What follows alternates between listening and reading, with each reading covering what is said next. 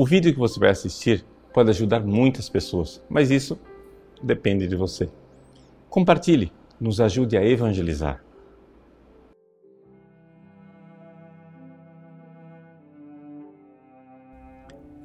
Em nome do Pai, do Filho e do Espírito Santo. Amém. Meus queridos irmãos e irmãs, hoje no Evangelho Jesus pede que nós o amemos acima de tudo. A forma como Jesus é, expressa essa ideia é uma linguagem derivada da língua semítica, da língua aramaica. Se você for ver no original grego, o que está escrito lá é o seguinte: quem não odeia o seu pai e sua mãe, quem não odeia a sua mulher e seus filhos, quem não odeia seu irmão, sua irmã e até mesmo a sua própria alma, não pode ser meu discípulo. É claro que essa tradução ao pé da letra fica escandalosa. Como é que Jesus, que manda a gente amar os inimigos, agora pede que eu odeie meu próprio pai? Que sentido tem isso? É que na realidade, nas línguas semíticas não existe comparativo. O que Jesus está dizendo aqui é que você precisa amar mais a Ele do que você amaria qualquer outra coisa, até mesmo seus parentes e a você mesmo. Por isso, a nossa tradução litúrgica diz é, que nós temos que nos desapegar. Na realidade, é, o que nós somos, poderíamos traduzir é dizer que essas pessoas devem ser colocadas em segundo lugar. Ou seja, eu devo amar meu pai, minha mãe, meu irmão, minha irmã e, e tudo mais, até a mim mesmo, por causa de Jesus. Porque é aqui que acontece a caridade. Veja, nós precisamos entender o que é este amor caridade, o amor cristão, o amor típico do cristianismo. Quando a gente fala de caridade, a gente às vezes pensa que a caridade é simplesmente é, um amor maiúsculo, ou seja, um amor mais intenso, com a quantidade maior. Não.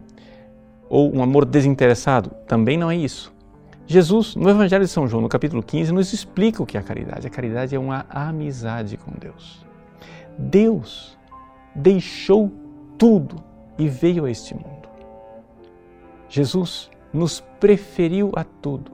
Jesus nos amou mais do que tudo e veio aqui e morreu na cruz por mim. Agora eu preciso corresponder a esse amor. Corresponder ao amor dele, amá-lo de volta sabendo que ele me ama assim. Entrar nesta amizade com Cristo.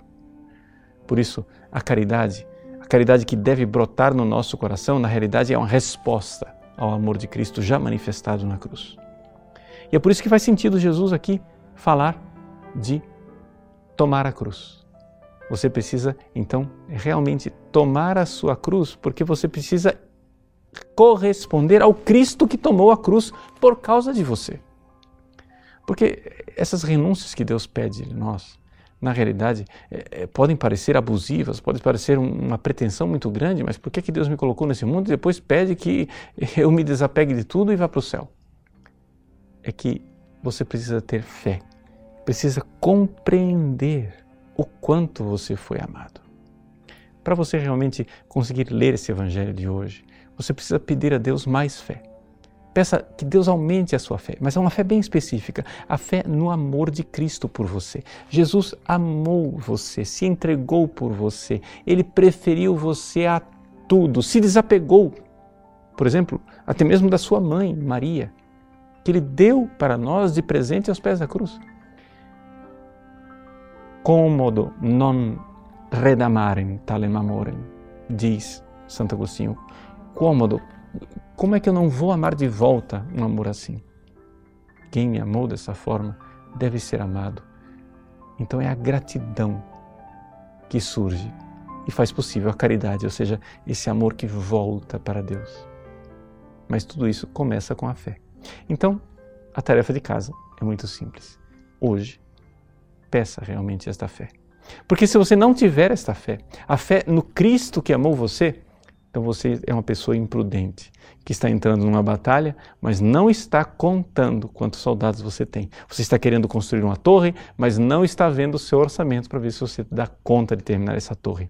Para você realmente seguir o caminho de Cristo, você precisa ter fé. Precisa ter fé e cada vez mais fé. Por isso, todos os dias, na sua oração, peça a Deus Aumentai, Senhor, a minha fé, para que a sua fé de hoje seja maior do que a de ontem e a de amanhã seja maior do que a de hoje, se Deus quiser. Deus abençoe você. Em nome do Pai, do Filho e do Espírito Santo. Amém. Gostou do nosso conteúdo? Pois bem, o nosso site faz questão de ser um eco da doutrina católica, do magistério de sempre. Muitas pessoas escrevem para nós diariamente dizendo que mudaram de vida, dando seus testemunhos. Quem sabe uma dessas pessoas que está esperando para mudar de vida é um amigo seu. Nos ajude a compartilhar, nos ajude a evangelizar. Se você curtir a nossa página, compartilhar nas redes sociais, pessoas podem salvar as suas almas. Deus usa instrumentos tão simples para transformar os corações. Que Deus abençoe você.